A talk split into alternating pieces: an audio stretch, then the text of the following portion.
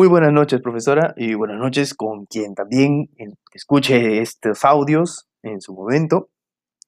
Em, quién sabe, tal vez nace un podcast aquí.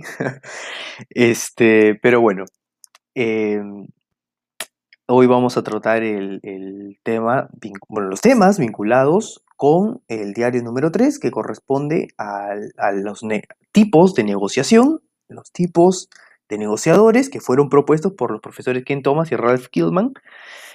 Y vamos a desarrollar e introducirnos en el modelo Harvard, que como sabemos marcó un hito en el mundo de la negociación y ha servido casi como un paradigma desde que se planteó en los años 90 hasta, el, hasta nuestros días.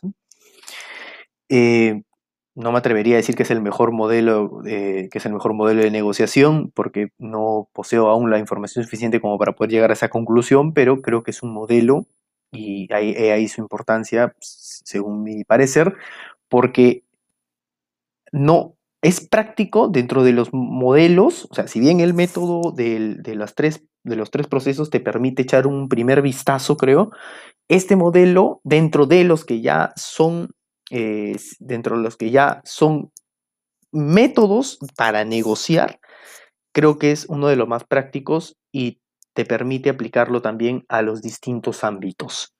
Si bien está enfocado, se, evidencia que está enfocado al ámbito comercial, pero creo que también muchas de sus propuestas se pueden aplicar a diferentes ámbitos y creo que uno de ellos es el familiar.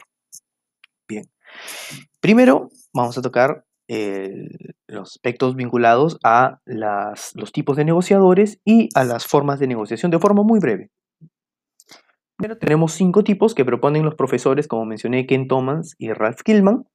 Son el estilo complaciente, el estilo evasivo, el estilo colaborador, el estilo comprometido y el estilo y el estilo competitivo. Estaba, ahí están los cinco. Ahora, cada uno de estos estilos tiene sus ventajas y desventajas. El desarrollo ya lo hemos conversado en clase, pero me parece que hay que rescatar eh, precisamente estas dos ideas, la desventaja y la desventaja de cada uno, puesto que al final eh, considero que los estilos no son únicos para todas las situaciones, sino que se van a utilizar dependiendo del contexto, dependiendo de la situación en la que la persona se encuentre. No es lo mismo negociar eh, a miras de la venta de una, de una compraventa de inmueble a negociar un día uno apurado a las siete y media del trabajo eh, con el taxista que quiere cobrarnos unos cuantos soles de más. Son ámbitos distintos y cada uno amerita una aplicación distinta de un estilo. Bien, el estilo complaciente, considero que si bien su ventaja es que mantiene una tranquilidad porque se cede a la posición del otro, su desventaja es de que no se ve satisfecha tus necesidades, las necesidades personales y tampoco la de tus colaboradores que tengas en tu momento. Si es que representas a alguien, por ejemplo, un cliente.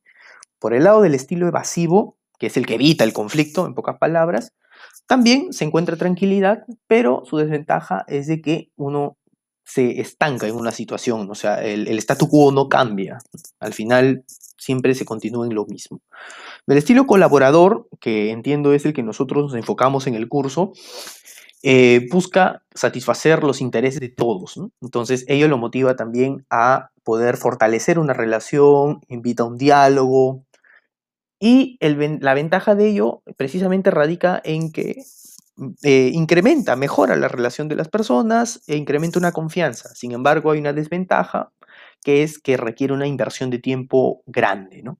Grande. Cosa que, por ejemplo, como mencioné hace un momento, tal vez un día a las 7 y media de la mañana, con alguien que te vende eh, o alguien que te ofrece el servicio de transporte, pues no va a ser el, eh, no, va a ser el método más adecuado.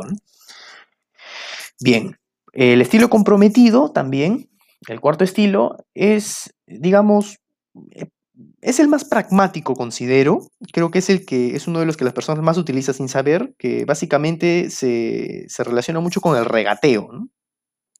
Es decir, es un negociador el cual su ventaja es que toma decisiones prácticas. Em, se logra satisfacer parcialmente, y ojo con esa palabra, parcialmente los intereses de todos, ¿no? porque todos ceden al final un poco. En otras palabras, no es ni para ti ni para mí. ¿no? Así se llega al consenso. Precisamente su ventaja es que permite tomar decisiones o llegar a acuerdos en situaciones rápidas, como por ejemplo la del taxista, la de quien te vende un producto en la calle, donde se requiere velocidad. Pero la desventaja es que no es la, su ventaja es a la vez su desventaja, creo, porque es un método bien práctico y eso no te permite analizar más allá la situación, sino que da una respuesta rápida, pero la situación, ¿no? el contexto no lo cambia, ¿no? la comunicación sigue siendo la misma, la relación es la misma, no se profundiza en los intereses del otro, no se pueden llegar a acuerdos a, plazo, sino es una respuesta a corto plazo. Y del mismo modo, eh, eh, es el estilo competitivo, es sus ventajas son similares a la del estilo anterior, puesto que aquí lo que se busca es imponer, imponer la posición de uno sobre la posición del otro. Aquí no interesa analizar la, o muy poco las necesidades u otras o, o, demás elementos que en una negociación colaborativa sí serían relevantes. Aquí lo que se busca es que tu posición sea atendida a cabalidad. También vale para, vale para situaciones en las que se tiene que decidir de forma rápida para llegar a acuerdos rápidos, pero es a muy corto plazo. Y tiene una desventaja incluso eh, mayor, creo, que la del estilo comprometido, porque encima eh, el estilo, en el estilo competitivo se reduce la, se reduce la relación. la relación y la confianza disminuyen. Ahora, una vez que eh, se ha desarrollado los estilos de negociación, pasamos a eh, los estilos del, negociador, para ser específico, de la persona. Ahora pasamos a los tipos de negociación, que básicamente son dos, la negociación distributiva y la negociación integradora. La negociación distributiva es la que podemos apreciar, por ejemplo, en los eh, sindicatos, ¿no? tal vez, mm, eh, por experiencia, y aquí quería detenerme a comentar, la negociación distributiva también está presente, me lo han comentado personas que elaboran en, el área de solución de conflictos de las mineras, quienes tienen que ir muchas veces a los pueblos y tratar con las comunidades a través de un intermedio directamente con la comunidad. Y precisamente, según lo que me comentan, yo puedo identificar que en esas situaciones también aparecen elementos de este tipo de negociación por parte de la otra empresa, por parte de la comunidad, y que bueno, ellos comentan que fuerzan también a responder en el mismo sentido de este, de este estilo. ¿Cuáles son sus elementos? Bueno, que eh, en realidad se muestran poco las verdaderas necesidades de ambos. Eh, Aquí lo que se busca es exigir mucho, por un lado, para luego ir como que poco a poco cediendo, para lograr al final el punto, el punto que realmente se quiere, ¿no? O sea, exijo bastante para que si se baja, al final llegue a lo que yo quiero, ¿no? Básicamente esa es la estrategia. Y, pues acá el enfoque también considero que es uno de ganar y perder, ¿no? Si bien no es un, tal vez no es eh, exclusivo del, del, estilo del negociador competitivo, pero sí hay un enfoque de ganar y perder, o sea, la visión de ese tipo no se pierde. No, hay tampoco una, digamos, una intención de mejorar la relación o la confianza, sino que todo está eh, diseñado o orientado a la confrontación y a satisfacer una necesidad personal, no la de ambos. Em, por otro lado, la negociación integradora, que es la que entiendo se desarrolla en, las clases, es una negociación que, todo lo contrario, se orienta precisamente a buscar la satisfacción de los intereses de ambas partes. Y ello implica, pues, una orientación al diálogo, no utilizar métodos confrontacionales y, pues, estar abierto al debate, buscar también a través de la comunicación, elemento muy importante, eh, una empatía, una relación de confianza con la otra parte y poder llegar a un acuerdo que, como mencioné, satisfaga a ambos. está más vinculado con los estilos del negociador colaborativo y, y, bueno, sí, o sea, si bien no es puro, pero sí está mucho más vinculado que los otros tipos de negociación. Bien, ahora sí, pasamos a la explicación Mira, reflexión muy breve sobre el método Harvard. Como hemos comentado en clase, tiene siete elementos. No lo voy a desarrollar porque el tiempo sería demasiado extenso, pero voy a tratar ciertos elementos que me invitaron a la reflexión.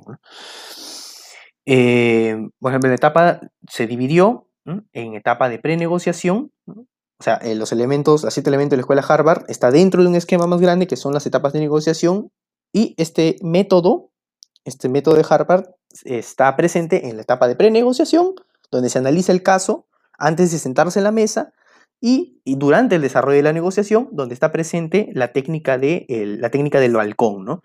en la cual nos permite a nosotros separarnos de las personas y del problema. ¿no? Es decir, se identifica el problema de forma objetiva, desde un plano, digamos, eh, distinto, en el que estás en la negociación, para no, no solamente para no mezclar sentimientos, no mezclar eh, sentimientos, emociones que se puedan sentir en ese momento, sino también, eh, sino para poder analizar el problema de una forma objetiva y, racional. Bien. Em, sobre la prenegociación, además del estudio de la estrategia que se va a aplicar, la reflexión es que aquí se debe mantener, considero, una relación con el cliente, ¿no? La relación con el cliente debe ser empática. Aquí se pueden aplicar técnicas que ya vamos a ver más adelante, como lo son técnicas reflejos, parafraseo, y durante, ahora, durante el desarrollo de la negociación, em, una, una de las ideas que me llamó la atención es la estrategia de pues jugar, entre comillas, con nuestra mejor alternativa.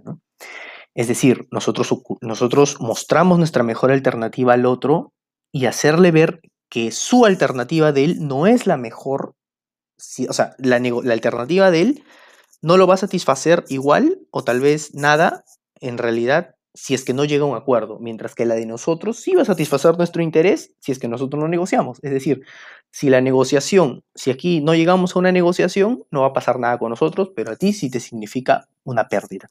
Por lo tanto, te conviene mejor negociar.